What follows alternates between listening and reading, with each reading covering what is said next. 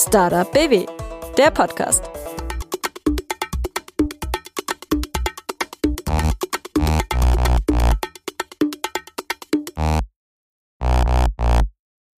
Hi, ich bin Dorothee und ihr hört den Podcast der Landeskampagne Startup BW 100 gute Gründe zum Gründen.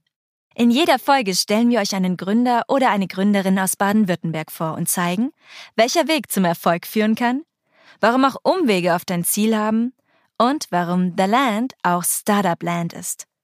Im Fokus stehen immer die Gründer und Gründerinnen selbst. Ich möchte wissen, was treibt sie an? Wovon träumen sie? Und welche Ängste müssen sie aus dem Weg räumen?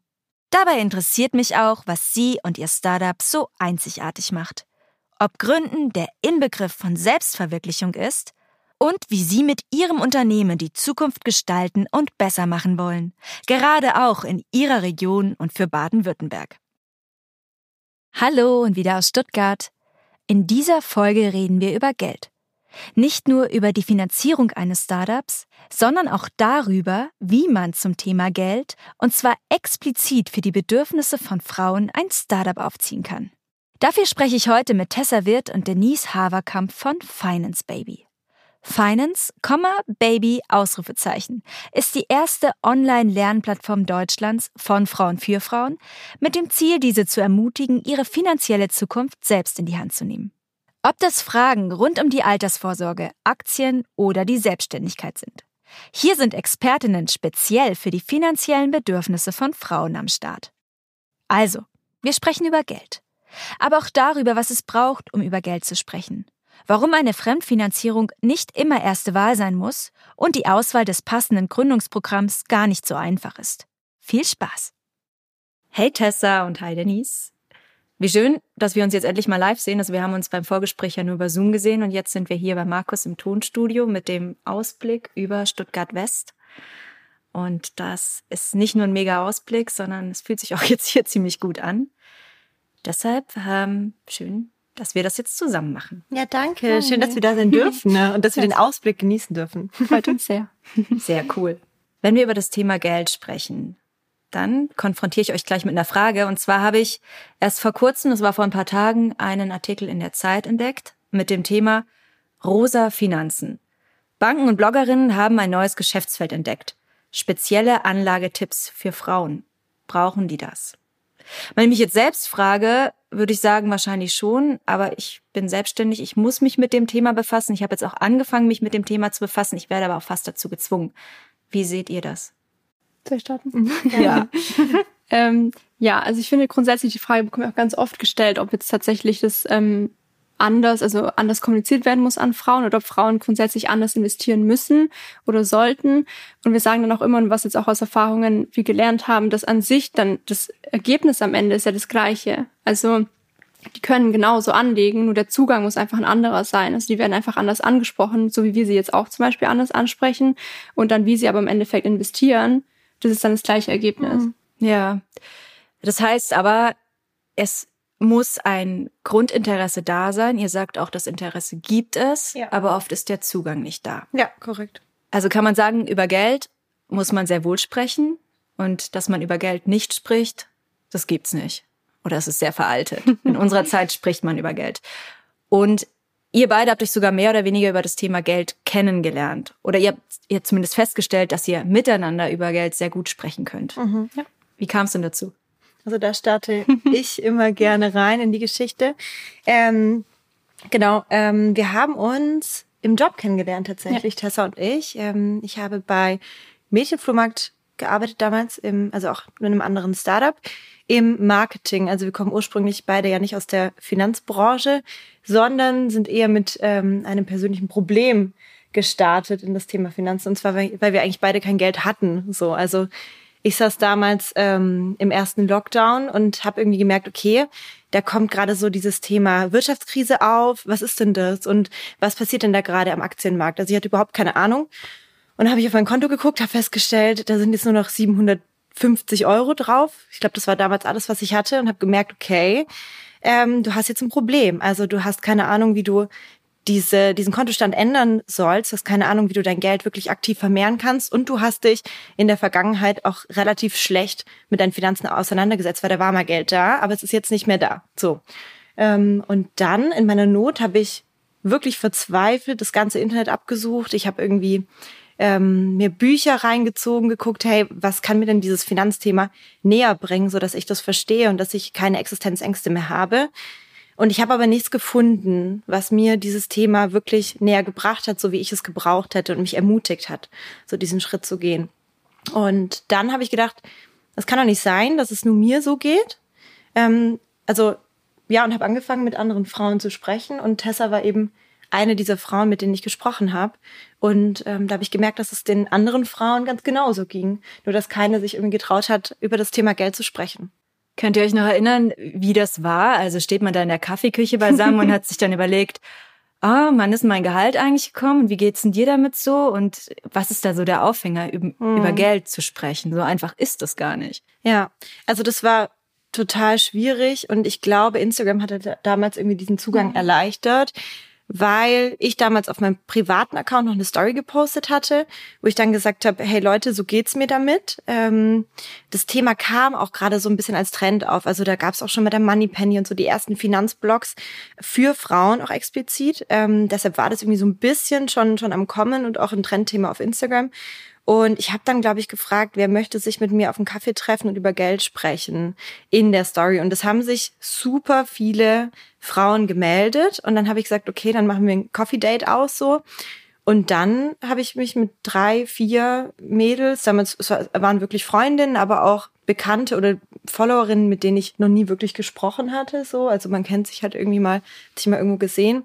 Und die waren sehr froh. Die haben gesagt, boah, endlich ähm, spricht jemand mit mir, mit mir darüber, weil ich weiß echt nicht, also wie ich das Thema angehen soll. Ich würde super gern investieren, aber ich traue mich halt nicht. Das heißt, du hattest aus dem Nichts raus den Gedanken, ey, jetzt ist es Zeit, über Geld zu sprechen und ich brauche jemanden, mit dem ich darüber sprechen möchte. Und es war einfach ein Aufruf, ohne zu wissen, was dabei rauskommen soll. Mhm. Ja, voll. spannend. Wobei ich schon immer, also ich hatte schon immer so ein bisschen im Hinterkopf diesen Gründungswunsch. Auch damals ähm, bei Mädchenflohmarkt, da bin ich jetzt das erste Mal mit der Startup-Welt konfrontiert worden ähm, und da auch irgendwie so, so reingeschlittert. Ähm, und ich hatte im Hinterkopf natürlich so, hm, eigentlich willst du selber gründen und du willst auch super gerne was für Frauen machen. Und dann kam dieses Finanzthema und ich hatte damals auch das Glück, dass ich einen super coolen ähm, Mentor, den Yannick Frank, ähm, an der Seite hatte und der hat gesagt, hey Denise, dann verbinde das doch einfach. Guck doch mal, sprech mit anderen Frauen und vielleicht ist das dein Thema. Es ist, ich finde es ich find's mutig. Also es ist wie, wenn man, wenn man diesen, dieses, man spricht nicht über Geld noch im Hinterkopf hat, vielleicht die Generation vor uns noch vor sich hat, dann ist es gar nicht so leicht, sowas einfach zu eröffnen. Gerade Tessa, bei dir, du warst zwar eine ähnliche Lebenssituation, ne? du hast gesagt, du warst Scheidungskind und da ist man auf Unterhalt angewiesen und vielleicht auch wirklich, ja, jeden Monat auch unsicher, wie kommt das dann? Und ich kann mir vorstellen, auf der einen Seite ist da natürlich Interesse da, wie kommt das Geld rein? Auf der anderen Seite bremst es auch, weil das nicht nur mit Unsicherheiten, sondern auch vermutlich so mit Barrieren verbunden ist, sich dem, sich die Blöße auch zu geben, zu wissen, wo ist das Geld jetzt oder wo kommt das her? Also auch da gehört sicher Mut dazu, sich da rauszubewegen. Und woher nimmt man denn da die Kraft? Ja, vor allem auch ähm, nicht nur die Unsicherheit, sondern auch Angst und irgendwie auch so ein bisschen Scham, würde ich fast schon sagen, ist auf jeden Fall dabei, sicher, weil ja man halt nicht drüber spricht und weil man halt das Gefühl hat, man ist die Einzige auf der Welt oder zumindest auf jeden Fall mindestens in seinem Umkreis, wo irgendwelche Probleme mit dem Thema hat. Dann denkt man sich so, okay, die anderen haben es alle im Griff, die haben alle genug Geld. Ja, dann sage ich lieber mal nichts. Und wenn mhm. ich jetzt für das und das kein äh, Geld habe, dann habe ich irgendwie eine Ausrede und sage vielleicht irgendwie, ich kann gerade nicht oder so mit Essen gehen oder sonst was. Ähm, und man lässt dann halt einfach lieber. Und ich glaube, das ist super wichtig, halt in so ein Umfeld zu kommen, wo über Geld spricht oder halt dann den Mut zu haben, die eigene Person zu sein. Also jetzt bei Denise und mir war es eben so, dass wir, glaube ich, auch über unsere persönlichen Geschichten darüber ähm, zusammengefunden haben. Also dass ich dann halt mhm. irgendwie auch wusste, ah, okay, sie hat auch nicht alles im Griff. So, sie hat auch ähm, irgendwie Probleme mit dem Thema oder kennt sich vielleicht gar nicht so gut aus. So, ich weiß, das erste Mal, als das ähm, Wort ETF gefallen ist, dachte ich mir, was ist What? das denn jetzt? Was will die denn jetzt ja, haben? Ja. War ich so. Ich habe dann aber natürlich nicht nachgefragt. Also ich habe dann lieber erstmal still und heimlich im äh, in meinem Zimmer zu Hause gegoogelt. So, was ist das eigentlich? Und dann habe ich diese, diese Definition gesehen, wusste noch weniger eigentlich danach. Ja. Mhm. Und ähm, ja, sobald man dann irgendwie da Bescheid weiß, oder dass der anderen Person das auch so geht oder die vielleicht auch nicht so viel mehr Ahnung hat, dann setzt man sich halt zusammen eher hin und das informiert sich. Das ist ja auch so verrückt, nämlich wenn du ETF auch noch falsch eingibst, dann kommt EFT bei raus und dann googelst, da kommt was total Seltsames bei rum. Ja, ja. ja. Dabei ist es ja, so, ja, so weit verbreitet und so gängig und eigentlich überhaupt nicht kompliziert. Ja. Nur es ist einfach fern. Und es gibt zu wenig Zugang und da gebe ich euch vollkommen recht. Und nicht aus dem Grund entsteht ja auch oder entstand dann ja auch Finance Baby, ne? Was waren denn damals konkret eure ersten Schritte? Also ich weiß noch, da habe ich letztens wieder dran gedacht. Wir haben ähm, so, oh. ein, so eine E-Mail. Tatsächlich war so unser erster Mini-MVP. Ähm, also wir haben dann erstmal grundsätzlich natürlich überlegt, so, okay, was machen eigentlich Konkurrenten und Konkurrentinnen? Was gibt's eigentlich schon so? Haben natürlich rausgefunden, so, okay, es gibt jetzt nichts, was uns helfen würde und es gibt nichts, was mhm. uns ein Vorbild wäre oder wir sagen würden, wow, okay, das hilft uns jetzt 100 Prozent, das ist unsere Lösung ähm, haben dann aber weitergesucht, haben vor allem auch in anderen Branchen geguckt, was die vielleicht zu anbieten. Grundsätzlich einfach, ähm, was man da vielleicht online irgendwie anbieten könnte und haben dann eben zum ersten Mal, weil wir halt wussten, okay, es ist auch ähm, das Investieren so als Thema super im Trend gerade und ist natürlich auch super sinnvoll und haben dann so aufgerufen auf unserem Instagram-Kanal, den wir als mhm. allererstes gemacht haben, also wir wirklich erstmal Instagram ähm, das Profil erstellt und haben da einfach schon eine Community aufgebaut und haben dann über die Community ähm, aufgerufen, dass wir quasi, also dass man sich anmelden kann bei uns und ähm, wir dann eine E-Mail rausschicken und haben dann berechnet, ähm, aufgrund von dessen, was sie angegeben haben, wie viel die Sparrate sein soll und so weiter, wie viel sie dann in x Jahren haben werden, wenn sie zum Beispiel mit einer durchschnittlichen Rendite von sechs Prozent investieren. Und mhm. das haben wir manuell morgens ja. noch hat Denise ähm, vom Vollzeitjob noch noch diese Mails rausge rausgeschickt und ich habe parallel in der Website gearbeitet und ähm, haben die dann auch noch aufgesetzt, dass wir da irgendwie auch was haben, wo die Leute dann sehen, okay, wir sind da tatsächlich was und es ja. ist nicht nur ein Kanal irgendwie auf Instagram, der ein bisschen was über Finanzen erzählt. Ja, voll. Man muss auch dazu sagen, das war ein relativ schneller Prozess. Mhm. Also ähm, uns wurde auch damals, ich glaube, wir wollten für die Website uns einen Monat nehmen oder so. Und dann wurde uns gesagt, hey, was ihr nicht in sieben Tagen machen könnt, so das äh, daran arbeitet ihr dann zu lang. Ihr launcht das Ding am Sonntag. So. und wir so, okay. Und dann hat's aber geklappt. Also letztendlich haben wir uns dann auf das Wichtigste fokussiert. Wir wussten, okay, dass diese Mail, das ist so das Erste, was wir anbieten, um zu testen. Äh, und so soll die Website aussehen. So heißen wir. Wir sind dann irgendwie, also ich habe mein Instagram-Highlight damals ähm, auf meinem privaten Kanal einfach nur Finance Baby genannt eben, weil ich nicht wusste, okay, wie soll ich jetzt nennen? Finance klingt dumm, dann hauen wir halt so ein Baby dran mit dem Ausrufezeichen. dann ist es irgendwie bold. Und dann, dann haben sich alle äh, die, diese, ähm, diesen Namen gemerkt mhm. und haben gesagt, hey, wie läuft's denn mit eurem Finance Baby? Und dann dachten wir, gut, dann lassen wir es halt so. Also wir können letztendlich irgendwann nochmal rebranden. Ja. Und ähm, jetzt würden wir, glaube ich, den Namen nie mehr ändern wollen. Es ist euer Baby. Man kann es ja so sehen, ja. ja. Ihr habt eben was Wichtiges gesagt, ihr habt das aus dem Job rausgemacht und zwar beiden, ne? mhm. ne? Also das heißt, ich nehme auch an, ihr habt früh wahrscheinlich auch schon angefangen zu jobben, nebenher zu arbeiten, dann wahrscheinlich auch im Studium und danach dann. Eine Gründung aus nichts raus kam für euch nicht in Frage. Womit wir auch schon bei dem Thema Finanzierung sind. Ihr habt nicht direkt eine Fremdfinanzierung angesteuert, sondern ihr habt das mehr oder weniger aus eigener Tasche gemacht. könnt gerne erzählen, wie es erstmal wie diese Finanzierung für euch lief und dann, warum diese Fremdfinanzierung für euch so früh noch nicht in Frage kam. Mhm. Ich glaube, man kann sogar noch ein Stück früher anfangen. Und zwar war bei mir das Thema Geld auch der Grund, ähm, der mich davon abgehalten hat, überhaupt erst zu gründen oder zu starten. Also ich weiß noch, ich hatte auch ganz viele Gespräche mit einem Yannick, ähm, wo ich immer gesagt habe, ja, aber ich kann doch nicht da, damit anfangen. So, ich kann jetzt nicht gründen, ich kann nicht irgendwie mein Projekt starten.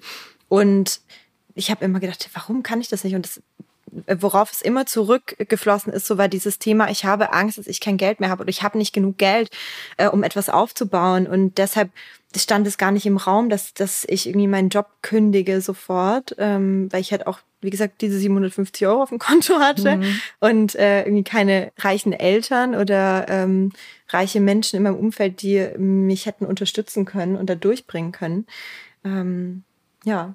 Das ist eine komplette Existenzsorge. Genau. Das heißt, es ist auch weitergedacht. Das ist nicht nur dieser negative Glaubenssatz, ich habe Angst, kein Geld mehr zu haben, sondern wenn ich kein Geld mehr habe, bin ich bankrott und dann lebe ich früher oder mhm. später unter der Brücke. Ja. Das ist echt diese Dystopie, die man damit verbindet. Ja, voll. Und das ist ja eigentlich so krass und das ist ja auch das, was ihr wieder aufheben wollt, dass man keine Angst davor haben braucht, kein und Geld ich, zu haben. Ich glaube aber, das ist ein Grund, der ganz, ganz viele, ähm, vor allem auch Frauen davon abhält, zu gründen. Also ja, ich glaube eher, dass wirklich Menschen, die in einer gefestigten finanziellen Situation sind, die können sich das eher rausnehmen oder nehmen sich das eher raus, so haben eine Abfindung bekommen vielleicht, ähm, gehen dann aus ihrem Job und fangen dann irgendwie, nehmen sich dann ein Jahr Zeit, um ein Projekt aufzubauen und das gab es bei uns einfach nicht. Deshalb habt ihr mit einer Crowdfunding-Aktion dann zuerst gestartet. Genau, wir haben am Anfang, glaube ich, jeder, jede von uns hat 200 Euro oder 170 Euro oder so ab, das war ein Unternehmenskonto eingezahlt. 750 ging dann 200 schon mal auf das Projekt. Ja, ich habe dann angefangen zu sparen und dann ging's auch. Dann wurden aus den 750 Euro schon wieder ein bisschen mehr. Ich hatte ja davor auch einfach meine Ausgaben nicht im Griff. Ja. Ich habe halt jeden Tag mir 40 Kaffee reingezogen, so gefühlt. Ist ja auch schön, also ein schönes Lebensgefühl. Ich mache das jetzt noch gerne. Vielleicht nicht mehr 40, aber dann halt ein. ähm, und das ging dann genau, aber tatsächlich tatsächlich von, von diesem Geld, also es war das Einzige, was, was mhm. wir hatten. So. Und davon haben wir damals, glaube ich, Plakate gedruckt oder so mhm, für unser erstes Money Date, unser erstes Online-Event so. Marketing. Und die Website bezahlt. Mhm. Ähm, genau, und das, ja. das war es eigentlich. Genau, wir hatten ja an sich keine Ausgaben. Also wir hatten ja, ja unsere Arbeitszeit und wir haben ja relativ lang auch eine Vollzeit gearbeitet. Das ist schon die ersten Monate auf jeden mhm. Fall. Und haben dann halt immer nach dem Feierabend sind wir dann halt noch in den Café gegangen und haben von da aus dann halt noch bis abends neun, zehn noch dann zusammengearbeitet und dran rumgetüftelt und halt am Wochenende und irgendwann kam dann halt so der Moment, wo wir gesagt haben, okay, wir können damit Sachen verkaufen, also wir können damit Umsatz machen, wir können da voll was verändern so und das ist der Weg, den wir gehen wollen. Dann kam erst die Entscheidung, dass wir erstmal in Teilzeit gehen, weil mhm. dann trotzdem irgendwie noch diese Sicherheit von, okay, da kommt an sich noch ein regelmäßiges Einkommen ein haben wollten dann auch. Und deswegen haben wir dann in Teilzeit weiter gegründet. Und dann haben wir erst im Juni letztes Jahr haben wir dann erst das Crowdfunding gemacht. Mhm. Ähm, und aber auch nur aus dem Grund, weil wir dann die Plattform aufbauen wollten und dafür eben das Geld gebraucht haben und haben dann gesagt, okay, dann starten wir das Crowdfunding, um unsere Plattform dann wirklich professionell aufzubauen. Und dafür haben wir das Geld dann genutzt. Man muss aber sagen, dass wir nicht immer also wir haben an, am Anfang schon eine Fremdfinanzierung angesteuert, weil wir dachten, dass das mhm. der Weg ist, wie es laufen muss. Also wir dachten, okay, es gibt jetzt diese Bausteine und das ist der eine Step, dann ist es der nächste und dann ist es der nächste und das ist der nächste und diese Fremdfinanzierung gehört auf jeden Fall dazu und das war für uns so die ultimate goal mhm. irgendwie. Also wir sind ja damals dann im, ähm, also August 2020 haben wir gegründet und dann im Oktober 2020 sind wir ähm, in ein Accelerator-Programm reingekommen, in die Gründermotor Meisterklasse. Und da war ja das Ziel, so dich äh, Pre-Seed ready zu machen. Und das war deshalb auch in unserem Kopf. Also dieses, okay, das Ziel hinter diesem Programm ist es, dass wir eine Finanzierung haben. Und dann haben wir es geschafft. Ähm, wir haben aber gar nicht in Frage gestellt, ob das für uns auch der richtige Weg ist, sondern wir dachten, es muss halt so sein. Und nach diesem Programm haben wir eben für uns festgestellt, wir sind, also wir sind nicht an dem Punkt, es ist nicht das Ziel, dieses Geld aufzunehmen, sondern es ist dieses, es ist das Ziel zu verstehen, wie dein Produkt funktioniert, wie dein Unternehmen funktioniert, wie deine Kundinnen funktionieren. Und wenn du das geschafft hast, dann kannst du Geld aufnehmen. Und wir haben uns damals aber auch so entmutigen, also diese, diese, diese Erkenntnis, die kam, glaube ich, erst mhm. ein bisschen später. Ja. Und das, was passiert ist bei uns, dadurch, dass wir es nicht zuordnen konnten, ist, dass wir entmutigt wurden und gedacht haben, okay, Fremdfinanzierung niemals, das geht für uns nicht.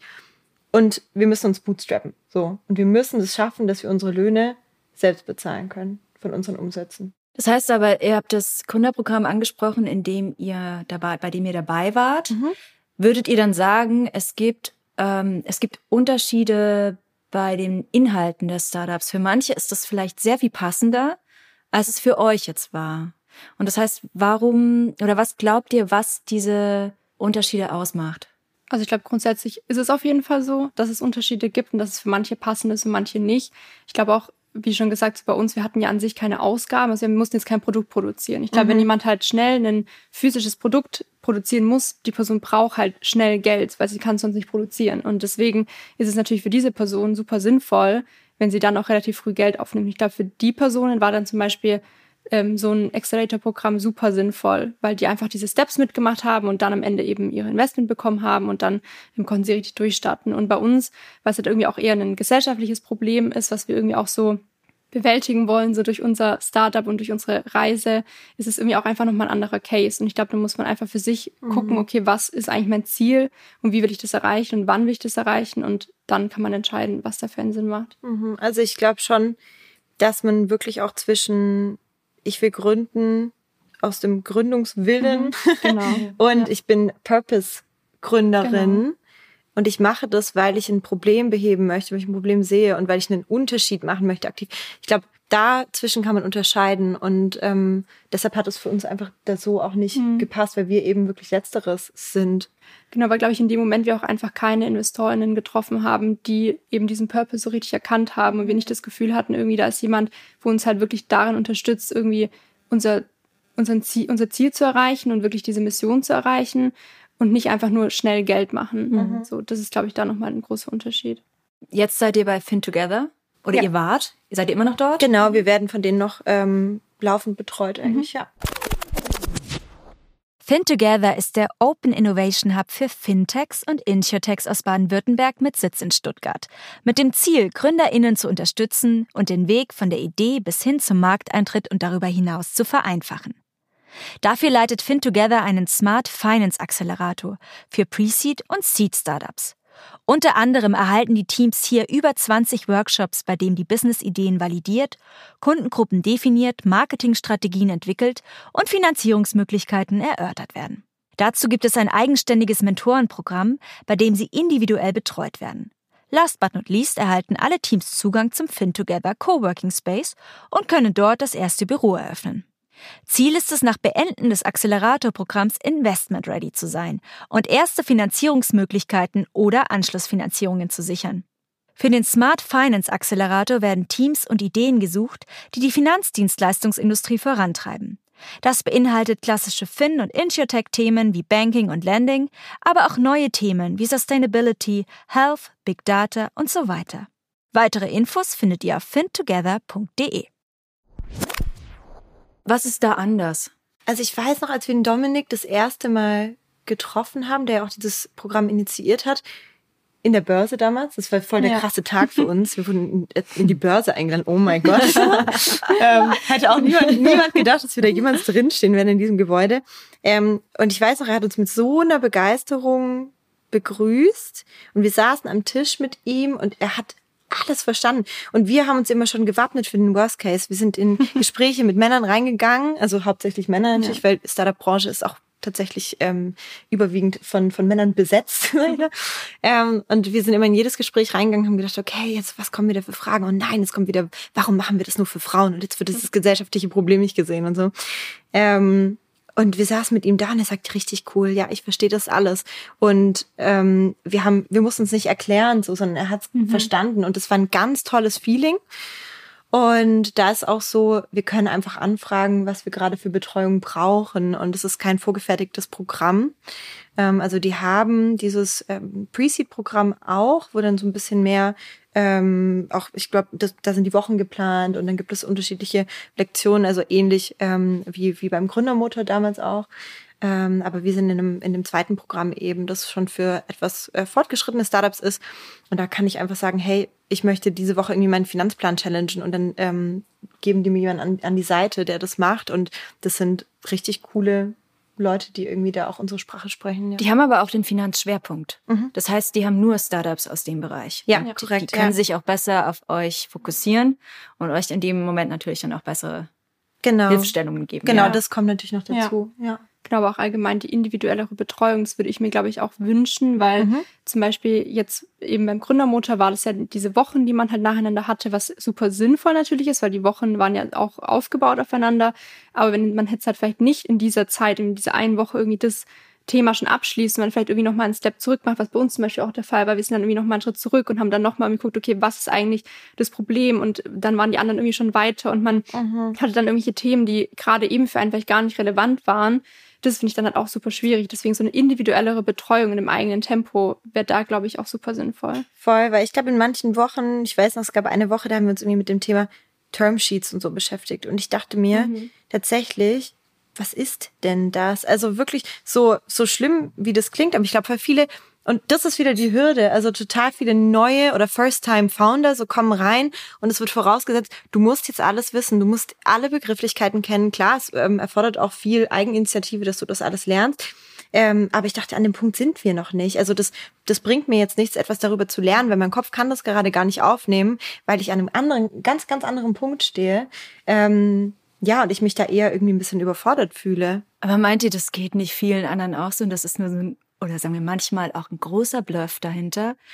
dass jeder glaubt oder jede dem anderen, der anderen geht's genauso. Ja, ja, das glaube ich auch. Und das ist eigentlich super ist wichtig, schade. dass man, ja. dass man sich da austauscht und dass man das auch total offen sagt. Mhm. Ähm, ja. das, das fehlt auf jeden Fall auch irgendwie in der Startup-Szene. Das heißt aber, also, ihr habt über Bootstrapping damals 17.000 Euro. Wie viel waren es ungefähr?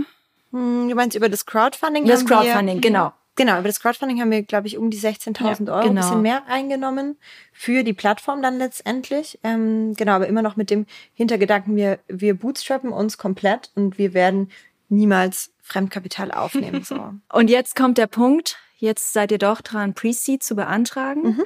Ähm, ihr habt beide kein, ihr habt beide gar keinen finanzwirtschaftlichen Hintergrund, Nein. sondern kommunikationswissenschaftlich mit Marketing-Schwerpunkt war das, ne? Mhm, ich habe ihr beide, oder? Oder Genau, ich habe Kommunikationswissenschaft studiert und, und du Werbung und Marktkommunikation. Okay. ich glaube, dass diese Fachfremde in dem Fall auch ganz ja. schön viele Vorteile ja. hat. Mhm. ja, ich glaube, das ist auch mit unser Alleinstellungsmerkmal, weil, also wir merken das ja selber, wenn wir jetzt Marketingthemen erklären, dann kommen wir halt doch in den Jargon. Also ja. ähm, unsere Finanzberaterinnen, die sagen manchmal, stopp, stopp, stopp, was ist denn jetzt diese Conversion Rate? so, und wir müssen es dann nochmal erklären. Und dann denkst du dir, ach ja, stimmt. Also eigentlich musst du das aus einer Vogelperspektive irgendwie ähm, alle Themen erklären. Und so ist es halt auch im, ähm, im Finanzbereich. Wenn ihr, ähm, ihr arbeitet jetzt mit zwei festen Finanzberaterinnen zusammen, das heißt, die sind vom Fach. Ja. Aber wie sieht euer festes Team denn jetzt sonst noch aus? Also wir haben jetzt ähm, seit diesem Monat auch unsere App-Entwicklerin, weil wir jetzt endlich an unserer geliebten App arbeiten.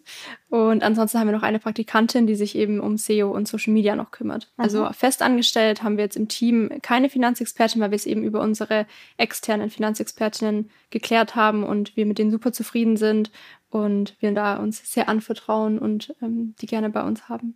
Genau, ihr habt da mal erzählt im Vorgespräch, ihr habt bewusst auf neue Gesichter gesetzt. Mhm. Weil ihr, glaube ich, auch so dieses Gefühl habt, ihr wollt einfach was Neues erschaffen und dazu braucht es auch Leute, die neu denken und sich gut auf euch einstellen können oder euren neuen Ansatz verstehen können. Wer passt denn zu euch?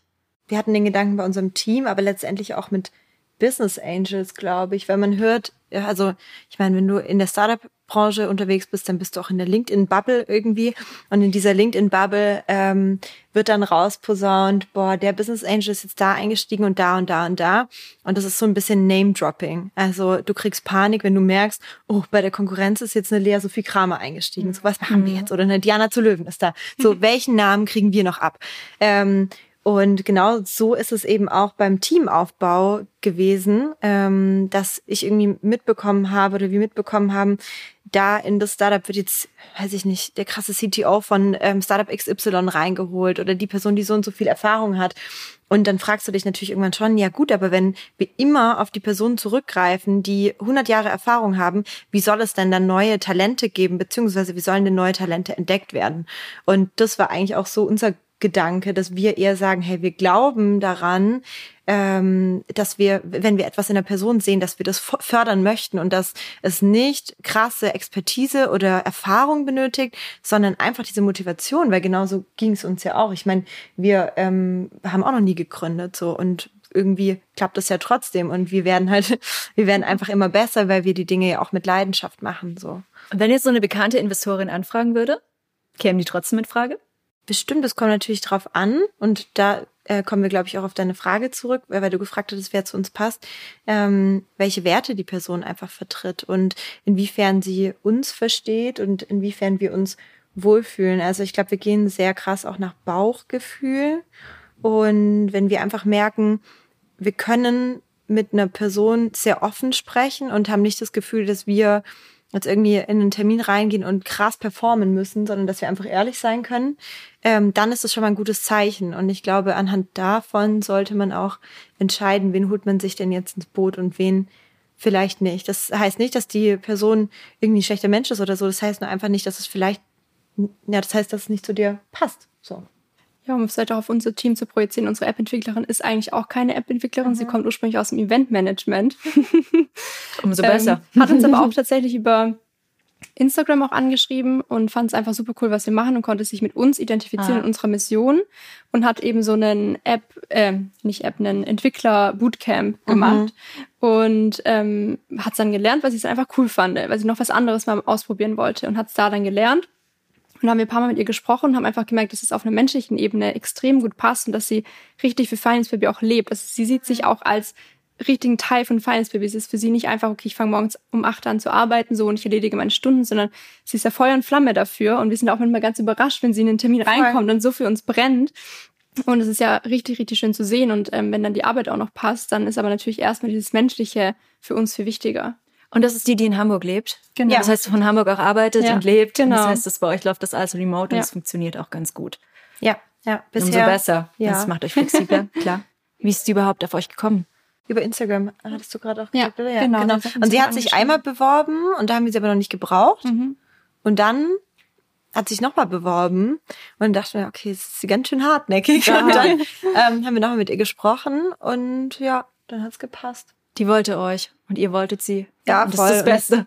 ja, wir merken auch jetzt, also das ist so, so, so, so viel wert, ähm, die richtigen MitarbeiterInnen zu finden. Also die wirklich dafür brennen. Äh, und sie sagt, also Shari heißt, sie sagt auch, hey, ich will, dass wir groß werden. Und wenn jemand wir sagt, das ist schon ein ganz krasses Gefühl, wenn du drin hockst und denkst, ach, okay, die ist wirklich, also die ist Teil jetzt davon. Und gemeinsam können wir das irgendwie schaffen, dass wir, dass wir eben groß werden. Ja. Was meint ihr denn, dass was ihr als als Chefinnen in dem Moment damit reingebt, dass die Leute sich so damit identifizieren können. Oder als Gründerinnen besser gesagt. Ich glaube auf jeden Fall auch unsere Offenheit, was ja auch unsere Community, glaube ich, ganz arg an uns schätzt weil wir halt eben auch sehr auf einer sehr persönlichen Ebene sind. Also wir sprechen dann auch, also wir haben immer unsere Huddles morgens, wo wir dann halt ähm, erstmal durchgehen, was ähm, wir an dem Tag alles machen, was es für To-Dos und ob irgendwelche Fragen gibt. Aber am Anfang von jedem Huddle gibt es erstmal einen Check-in. ja, okay. Ich glaube, das kommt ursprünglich aus dem IT-Bereich. Daily Huddles. Ja, stimmt. genau, das ist immer ein Check-in am Anfang, wo wir erstmal so erzählen, okay, wie geht's dir heute so? Und wenn dann irgendjemand was hat, dann wird auch kurz drüber gesprochen und dann irgendwie geht's der Person vielleicht danach auch direkt wieder besser. Und genauso teilen aber auch wir unsere persönlichen Geschichten und wir sagen auch mal, wenn es uns vielleicht nicht so gut geht. Und ich glaube, wir schaffen damit ein richtig schönes Arbeitsumfeld auch, ähm, weil es einfach nicht dieses Gefühl von ich arbeite hier, sondern ich bin jetzt eben ein Teil davon, was jetzt eben wir auch gerade schon gesprochen hatten. Und da fühlen die sich dann einfach super willkommen und so auf gleicher Ebene auch. Also wir versprühen jetzt auch gar nicht dieses ähm, irgendwie wir stehen über dir und du machst jetzt hier, sondern wir sind einfach ein Team und wir verfolgen alle die gleiche Mission und wollen das Ziel erreichen. Ich meine, das merkst du ja auch, wenn die ins Bewerbungsgespräch schon reinkommen. Also die haben auch das Gefühl, die kennen uns ja dadurch, dass sie uns dann halt irgendwie auf Instagram sehen. Ich meine, wenn wir einen Motivation Monday machen und wir irgendwie darüber erzählen, was wir für Struggles hatten in der letzten Woche oder so, dann schafft es ja automatisch so eine Nahbarkeit. Und dann denkst du, ach krass, damit kann ich mich identifizieren. Und was die Leute uns teilweise auch in Bewerbungsgesprächen erzählen und anvertrauen, das ist schon was mhm. Besonderes, mhm. finde ich. Und ähm, ich glaube, ja, das, das, äh, das zieht dir einfach an, dann so diese Nahbarkeit. Ist das ein Frauending oder können das Männer auch? Hm. Das ist eine gute Frage. Ich weiß nicht, ob man es pauschal sagen ja, kann. Ja, wahrscheinlich nicht, aber das ist doch eine sehr emotionale Seite hm. auch. Ja, wobei wir schon auch von Männern, wenn wir so offen in Gespräche gehen, jetzt auch gerade in irgendwelche Podcastaufnahmen oder mhm. so, kriegen wir schon auch immer das Feedback, dass sie das sehr begeistert und berührt. Ich mhm. glaube nur, dass es bei Frauen gesellschaftlich bedingt akzeptiert wird, dass ja. wir so nahbar agieren oder so emotional uns verwundbar zeigen. Ähm, das hat ja auch sehr viel mit toxischer Männlichkeit da irgendwo zu tun. Also dass Männer lange das nicht durften. Ne? Also ich glaube, daran liegt es auch oft. Ja, das glaube ich auch. Was meint ihr denn, was sich, ähm, was sich andere von euch abschauen können, außer eurer Offenheit? Was schon viel ist. Ich würde auf jeden Fall auch also diese Nahbarkeit, was du gerade angesprochen mhm. hattest, was auch so eine, eines unserer Werte auch ist, so diese Nahbarkeit und was wir ja auch am Anfang immer kommuniziert haben, so wir machen Finanzen nahbar. Und ich glaube, das sind wir halt eben auch als Persönlichkeiten, mhm. das Nahbare. Und ich glaube, das können ganz, ganz viele auch nicht. Ja, und ich habe jetzt gerade überlegt, weil ich finde es immer schwierig zu sagen, was können sich Leute von mir abschauen. Ich habe eher jetzt auf dich geguckt. das ist noch besser, über ja, die anderen voll. zu sprechen, klar. Ähm, ich glaube auf jeden Fall dieses krasse Durchhaltevermögen und ähm, dieses unfassbar strukturierte Arbeiten. Also, ich meine, wir haben es jetzt auch als Feedback bekommen, gerade von unseren Mitarbeiterinnen oder vom Team eben. Ähm, Tessa hat zum Beispiel ein ganzes Intranet erstellt, weil wir gesagt haben, hey, wir möchten als vollwertiges Unternehmen an den Start gehen und das ist alles geregelt, das ist alles strukturiert. Ähm, und ich glaube, auch daran scheitern Startups sehr oft, wenn es irgendwie plötzlich zu schnell wächst und es aber noch keine Strukturen dafür gibt. Ähm, das zum einen. Und zum anderen, wenn ich mich angucke, vielleicht, vielleicht kann das Tessa beantworten. Ja, natürlich.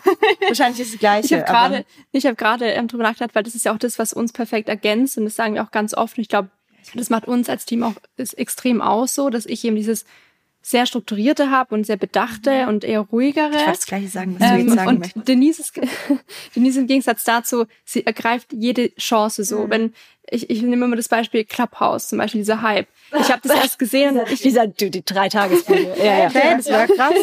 ich habe das gesehen und ich bin halt immer erst so, ich schaue mir das jetzt mal in Ruhe an. Und so sie was, war schon Mitglied. Genau, und sie, sie schon so, ich habe unseren ersten Talk gesichert. Ah, ja, okay. Und es ist in manchen Situationen ist es halt eher wichtiger, dann da Ruhe zu bewahren und erstmal zu überlegen, okay, was ist die Strategie? Und in vielen Situationen ist es aber auch richtig, richtig wichtig, einfach die Chance zu ergreifen, weil hätten wir eine Woche mit Clubhouse angefangen, hätte es keinen mehr interessiert. So, wir mussten diese erste Woche dabei sein und haben dann echt mit, mit bekannten Persönlichkeiten auch gesprochen und haben da mehrere tausende Leute da irgendwie bei den Talks gehabt und unsere Reichweite auch auf Instagram ist extrem gestiegen. Also es hat uns was gebracht und das ist auch in vielen Situationen so, dass wir da einfach dieses Vorpreschen, hört sich so negativ an, mhm. vor Nö, das finde ich gar nicht. Vorpreschen, ja, warum ja. nicht? Ja, voll, das ist bei mir aber so, wenn, wenn mir da was in den Kopf kommt, ich würde es dann unbedingt machen. Also das ist manchmal auch nervig, zum Beispiel, wenn wir dann im Büro sitzen und dann habe ich den Gedanken und sehe, was letzte Woche war, dass das auf der Website irgendwie was falsch ist. Dann will ich unbedingt, dass wir das jetzt sofort ah, regeln, ja. so, mhm. äh, weil ich so ungeduldig bin und weil ich das dann auch direkt erreichen möchte, so. Aber auf der anderen Seite ist es natürlich gut. Also wenn ich irgendwie Bock habe, dass wir uns bei einem Wettbewerb anmelden und ich sehe das, dann mache ich das sofort. Oder ich könnte jetzt auch auf der Stelle ähm, ein Podcast-Mikro aufstellen und unseren Podcast irgendwie aufnehmen oder so, den wir schon lange machen wollten. Ah, also so spontan. Aha, okay. Ja, das, das ist ein Ziel. ja, so spontan ist es dann halt. Ähm, und Tessa ist dann eher so, dass sie sagt, jetzt schreiben wir erstmal ein Leitfaden. Was ja auch sehr gut ist, weil manchmal, also genau, das bringt dann die Qualität rein. Ihr ja. ergänzt euch wunderbar. Ja. Was ich total süß fand im Vorgespräch, ich habe euch gefragt, was ähm, wie eure wie eure Schulhof-Ichs waren und was die heute über euch sagen würden oder auch andersrum, was ihr ihnen sagen würdet. Und Tessa, du hast geantwortet, oh, eigentlich ich wollte gerne Assistentin des Chefs werden. Stimmt. Und jetzt bin ich meine eigene Chefin und das hätte ich nie gedacht. Und ich bin so über meinen eigenen Horizont hinausgewachsen. Und du, Denise, hast, glaube ich, gesagt, ich war eher schüchtern und so, ich weiß nicht, ein bisschen Mitläuferin, auch in ja, diese Richtung. Und jetzt sagt Tessa über dich, du bist die, die hier so vorprescht. Mhm. Also da ist ganz schön viel passiert. Und ich glaube, wenn ihr jetzt an diesem Punkt seid, fragt man sich schon, was kommt denn überhaupt noch? Also was, was sind denn so diese Gedanken, die die Zukunft noch bringen soll? Ja, ich glaube, ich habe gerade darüber nachgedacht. Ähm, ich war schon immer eine Mitläuferin. Ich überlege nur, ich glaube, dass es also das ist ja jetzt auch nicht weg. Ne? Auch jetzt haben wir noch Unsicherheiten in uns. Wir haben uns nur mehr getraut und trauen uns mehr zu. Das heißt nicht, also ich muss immer noch dagegen ankämpfen, dass ich nicht irgendwo mitlaufe oder dass ich nicht das Gefühl habe, boah, scheiße, ich will unbedingt dazugehören oder andere sind vielleicht besser und ich will so sein wie die. Also ich glaube, so einen Kampf hat man lebenslang. Ich glaube nur, dass man sich halt irgendwie traut, äh, die Dinge trotzdem in die Hand zu nehmen oder halt aktiv daran zu arbeiten, das zu verbessern. Ja, man sagt ja, man hat so sein inneres Kind in sich drin und das ist ja auch immer präsent, nur schafft man es manchmal, es eben zu besänftigen und manchmal nicht. Genau. Und dann ja. ist das innere Kind auf einmal sehr präsent und hat dann doch wieder ein bisschen Angst. Ja, voll. Das betrifft uns, glaube ich, alle mehr oder weniger, aber ihr habt die beiden ganz gut im Griff, habe ich das Gefühl. Zumindest mal mehr, die mal von weniger. damals, die 14-Jährigen. Und es ist ja auch gut, dass sie noch da sind. Ja, ja voll. Ja, ganz süß. Ja, aber was deine Frage war, was noch kommt, oder? Genau, was noch kommt. Ja, richtig. ich ich schweife immer ab. Ich will dann nee, das ist doch alles gut. teilen. die App habt ihr jetzt gesagt, das ist das, was ihr als nächstes plant. Genau. Ihr genau. geht auch langsam von der von der Online-Plattform weg, meintet ihr? Genau, genau. Wir haben jetzt gerade die Online-Plattform noch und wir verpacken quasi einfach diese Online-Plattform in der App, weil wir einfach auch gemerkt haben, so wir wollen noch mehr skalieren, wir wollen es noch an mehr Menschen bringen und wir haben eben alle unser Smartphone die ganze Zeit in der Hand, mehr oder weniger. Ähm, da erreichen wir so viel, viel mehr Menschen und wir sind wirklich so tägliche Begleiterinnen von den Personen auch. Also wir können dann irgendwie auch Nachrichten senden so und sagen, hallo, guck mal heute nochmal irgendwie, hast du dir schon zehn Kaffee gekauft, Denise? Oder muss es noch ein Elfter sein? Oder reicht es heute auch mal ein bisschen weniger? Ähm, also wir begleiten dann wirklich auch extrem, weil das ja auch gewünscht ist und können einfach noch viel, viel mehr Menschen erreichen und ähm, da auch einfach Mobile First denken, ist, glaube ich, super wichtig. Deswegen jetzt erstmal auf jeden Fall die App. Voll. Und wir haben auch die Art und Weise, wie wir die Kurse gestalten ähm, nochmal total revolutioniert. Also ich meine, durch jedes Produkt, durch unseren erst, durch unsere erste E-Mail, die ETF-E-Mail, durch unseren ersten 5 Euro Online-Kurs, durch die Einzelkurse, die wir dann für 49 Euro verkauft haben und jetzt durch die Plattform, haben wir alles also wir haben ja alle Learnings immer daraus gezogen und es war für uns irgendwie auch klar, das ist nicht das finale Produkt. Also vielleicht wird auch diese App nicht das finale Produkt sein. Wir denken jetzt, dass es so ist, aber vielleicht lernen wir noch mehr und vielleicht können wir das dann innerhalb dieses Produktes umsetzen oder es wird eben noch etwas weiteres geben. Ähm, aber wir haben jetzt echt auch die, die Kurse so revolutioniert, dass du wirklich täglich ähm, eine Lektion hast und dass du Journeys, Learning Journeys nennen wir das, bekommst, die auf dich zugeschnitten sind und auf deine persönliche Situation zugeschnitten sind, weil ähm, du ja genau, also es gibt ja unterschiedliche Bedürfnisse und jetzt eine Frau, die gerade eine Familie gründet, die braucht anderes Wissen als eine Frau, die ähm, gerade das erste Mal irgendwie ihr Gehalt verhandeln möchte. Kriegt die App ein Feature, wenn ich zum 17. Mal auf das Werbebanner von irgendeinem Shop klicke? Gute Idee. So, Warnung. Nicht nochmal. Nicht, bitte nicht oh. nochmal etwas ausgeben. ja. Finde ja. ich ganz gut. Genau, das steht an und ähm, ansonsten ist, glaube ich, trotzdem noch in unserem Herzen irgendwie so zum einen unser Printplaner. Also wir haben irgendwie voll Bock da drauf, auch wenn es ein bisschen oldschool ist, ähm, noch ein, ein Printprodukt rauszubringen, weil wir auch Lust haben, irgendwie in der Handtasche von, von jeder Frau zu sein oder im Rucksack oder in der Hand, was weiß ich, oder auf dem Schreibtisch zu liegen. Mhm. Und weil wir auch einfach Bock drauf haben, einmal im, im äh, Buchladen zu stehen und ähm, unser eigenes Buch in die Hand nehmen zu können, ja. Weil, ähm, genau, und dann das Thema Events liegt uns auch total am Herzen. Also gerade ähm, in Präsenz auch. Das hatten wir auch schon vor, ähm, oder was heißt vor Corona? Vor Corona gab es uns noch nicht, aber nach dem ersten Lockdown auch irgendwo geplant gehabt, was dann nicht stattfinden konnte. Aber wir haben richtig Bock auf so ein, oder ich sag das immer. du hast ja auch Bock drauf. Ich auch Bock drauf. Aber sie plant erst noch. Genau, genau so, ein, so ein riesiges Female Finance Festival zu machen. Also wo echt irgendwie 5000 Frauen kommen und wir haben eine, eine richtig coole Halle irgendwie und es gibt einfach Begegnungen mit Menschen und die supporten sich und ermutigen sich da und es werden Freundschaften geschlossen. So, ich glaube, das ist auch irgendwo die Mission hinter Finance Baby. Also ich meine, wir haben jetzt auch im Dezember ja noch eine Masterclass gemacht und da sind auch einfach ähm, Freundschaften, glaube ich, rausgegangen. Also die haben sich am Ende so supportet und es war so süß. Und mhm. ähm, wenn du das siehst, da geht dein Herz auf. Und genau das möchten wir halt auch schaffen durch diese Live-Begegnungen dann auch. Ja. Das ist schön, ja. Was würdet ihr jetzt als Schlussfrage sagen? Was, welche Ratschläge habt ihr an GründerInnen aus Baden-Württemberg? Also ich würde grundsätzlich sagen, das mutig sein, weil das sich auch bei uns einfach durch unsere Reise durchzieht, dass wir immer wieder in unterschiedlichen Situationen mutig sein mussten. Und ich glaube, als Gründer und Gründerin muss man das auch einfach sein. Also es wird Situationen geben, in denen man dran steht und sich denkt, Gott, nein, das kann ich nicht oder das will ich jetzt nicht oder wie soll das jetzt funktionieren? Man muss dann aber einfach den Schritt gehen und in dem Moment mutig sein und, und damit dann vorankommen. Ja, voll. Und was mir jetzt gerade noch einfällt, also ich meine, Baden-Württemberg ist, ist nicht Berlin. und es wird noch, klar, es wird sehr, sehr viel getan jetzt für die Startup-Szene und die ist im Kommen, aber sie ist noch nicht so groß. Und nur weil etwas noch nicht so groß ist oder der Rahmen noch nicht so groß ist, heißt es nicht, dass du auch klein sein und klein bleiben musst. Das finde ich sehr, sehr wichtig. Also du darfst genauso groß denken, wie du möchtest und wie es für dich, sich für dich gut anfühlt. Ähm, und wenn es größer ist als dieses Konstrukt, das es hier in Baden-Württemberg gibt, dann ist es in Ordnung und dann kannst du das hier machen, du kannst es überall machen, aber sich nicht entmutigen lassen davon, wirklich groß zu träumen. Und wenn man anders tickt und anders denkt, ich meine, uns ging es ja genauso, ähm, dann ist es nicht falsch. Dann ist es vielleicht sogar genau das Richtige, was dich ähm, davon von den anderen abhebt. So. Und vielleicht noch ein konkreter Tipp, was mir gerade eingefallen ist, Netzwerken. Weil ich glaube, wir hatten auch schon oft so Phasen, wo wir dachten, oh nee, jetzt mit denen und denen reden wir irgendwie nicht, weil wir wollen jetzt einfach nur vor unserem Laptop sitzen und ein Produkt weiterbauen. Aber jetzt im Nachhinein, wenn ich mir denke, wie viele Personen wir kennengelernt haben, es muss ja auch mal nur wie eine Nachricht auf LinkedIn sein oder man mhm. folgt jemand auf Instagram und kommuniziert dort. Es muss ja nicht immer sofort irgendwie ein Meeting von einer halben Stunde sein. Aber so ziemlich bei jeder Frage, die wir haben, haben wir mindestens eine Person, wo wir sagen können, wir fragen die mal kurz, wie die das gemacht hat, egal ob jetzt rechtlich oder sonst was oder jetzt eben mit erstes Investment oder so. Ja. Es ist super wichtig, da einfach so ein Netzwerk um sich rum zu haben, wo man Fragen stellen kann. Ja, voll. Also zum Beispiel gestern habe ich die Gründerin von Raketenstart, die sitzt in Köln, oder Düsseldorf, habe ich gefragt, ähm, hatte ich eine Frage zum Thema Wandeldarlehen zum Beispiel mhm. und du mhm. kriegst halt innerhalb von einer Minute eine Antwort.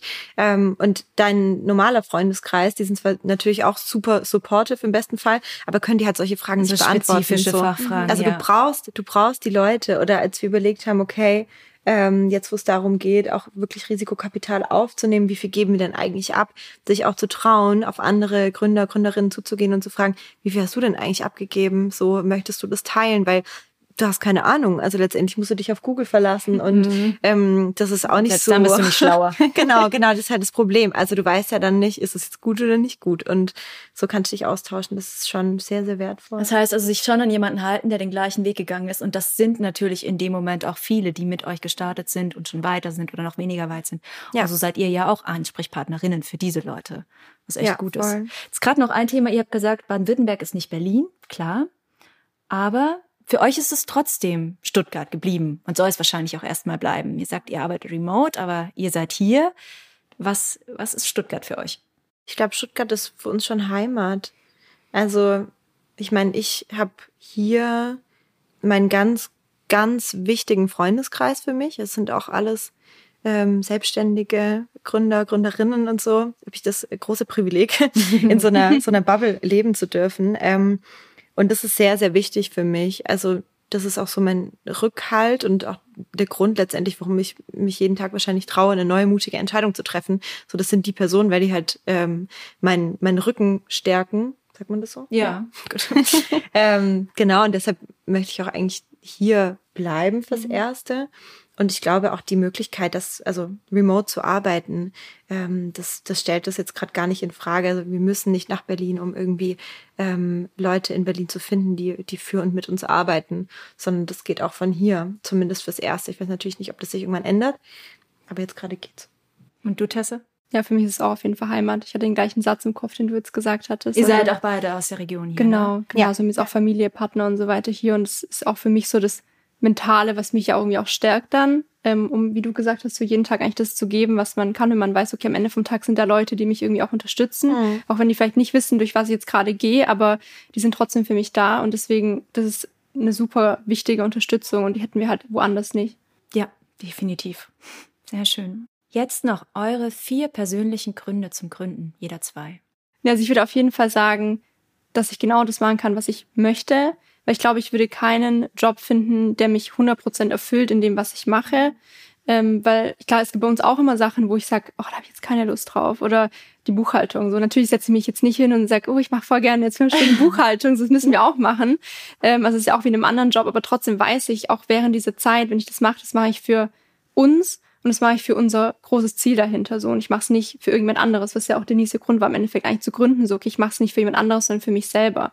Und das motiviert mich auch jeden Tag überhaupt irgendwie das so viel zu geben. So, wir geben jeden Tag 300 Prozent. Und wenn ich das nicht machen würde für meine Mission dahinter, glaube ich, wäre super schwierig. Und deswegen ähm, finde ich das voll schön. Was mir jetzt gerade noch so gekommen ist, ist auch dieses, das Lernen halt so viel Spaß macht. Also du lernst oder ich für, für mich kann, kann das sagen, dass ich noch nie so viel gelernt habe, ähm, wie bei den täglichen Herausforderungen, denen ich mich stellen muss, so. Ähm, und du, du wirst auch nirgends so viel lernen, weil du bist ja nie mit so einem krassen Druck konf äh, konfrontiert. Also es muss halt klappen. So, es gibt halt keine Finanzabteilung. Also du musst den Shit halt du. selber machen. Ja, du, du bist äh, die Marketingabteilung, du bist die Buchhaltung. Also du bist ja alles. Ähm, und das geht aber. Also Shari, unsere Entwicklerin, die sagt zum Beispiel auch immer, woher könnt ihr das alles? Und können wir nicht. Wir können das nicht. Also wir haben noch nie eine Finanzierungsrunde gemacht. Ähm, wir haben noch nie einen Kampagnenplan geschrieben für ähm, ein ganzes Jahr so und äh, Marketingbudgets verteilt. Aber wir müssen es halt machen und dabei lernen wir es ja. Und das ist das Schöne und es macht so viel Spaß und es ist so wertvoll. Mhm. Und das kann dir auch keiner mehr nehmen. Und immerhin beschäftigt ihr euch mit, Finanz, mit Finanzen, was ja schon ja. vielen voraus ist wahrscheinlich. Ja. Und ich denke immer, wenn man sich mit dem Thema beschäftigt, und so geht's mir persönlich ja auch, erleichtert es wahnsinnig. Mhm. Und es nimmt Existenzängste. Ja. Und es nimmt auch die Angst davor, was mache ich, wenn ich kein Geld mehr habe. Weil wenn ich weiß, wie ich mein Geld habe, dann kann ich es auch anlegen, dann weiß ich auch, wie es funktioniert. Ja, ja. Aber dazu, das ist eben der Opener. Den brauchst du und dafür seid ihr ja da. Das wäre jetzt auch noch so mein zweiter Grund gewesen, weil du hattest ja nach zwei Gründen gefragt. hier ganz krass So viele sind. ähm, nee, ich habe noch, ich hab noch zwei Gründe tatsächlich, dann hätte ich drei. Ähm, was wollte ich jetzt sagen? Genau.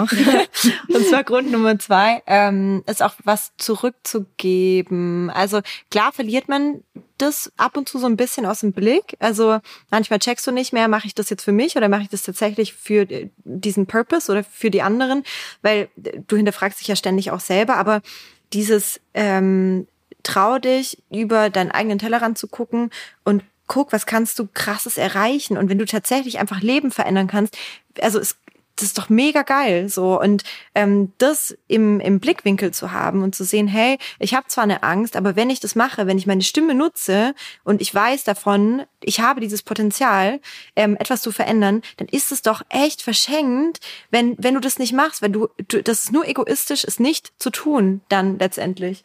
Also ja, jetzt habe ich in Rage geredet, genau. Aber das war Grund Nummer zwei und Grund Nummer drei ist, dass wir ja echt nur begrenzt Zeit haben und dass es so verschwendete Zeit ist, wenn du halt wirklich acht Stunden am Tag in einem Job hockst, der dir keinen Spaß macht. Und warum nicht? Also warum ihr sollst seid du? erst 26, ne? Ja. Also das ist, ich meine, was heißt erst? Aber ihr habt verdammt viel geschafft, das muss man schon sagen. Danke. So. Ja, ja, voll. Und deshalb einfach die Zeit zu nutzen, die man hat. Sehr, sehr schöner Grund, auch zum Abschluss. Das heißt, wir sind am Ende. Das war echt cool. Es hat Spaß gemacht. Ja, Und danke. Danke, dass ihr da wart. Und Danke äh, dir. wir hoffen weiter von euch zu hören. Und Ja, das alle werdet ihr. Zuhörer und Zuhörerinnen. Die dürfen sich natürlich dann auch auf der Finance Baby Website oder bei Instagram mal umschauen und dann gucken, wann die App rauskommt und Ja, sehr gerne. sich das anschauen. Vielen Dank fürs Danke Gespräch. dir. Hat uns sehr gefreut. Ja. Na, wie hat euch die Folge gefallen? Und welche Gründungsgeschichten kennt ihr oder habt ihr selber schon erlebt? Schreibt uns eine Mail an podcast.startupbw.de und folgt uns auf den Podcast-Plattformen eures Vertrauens.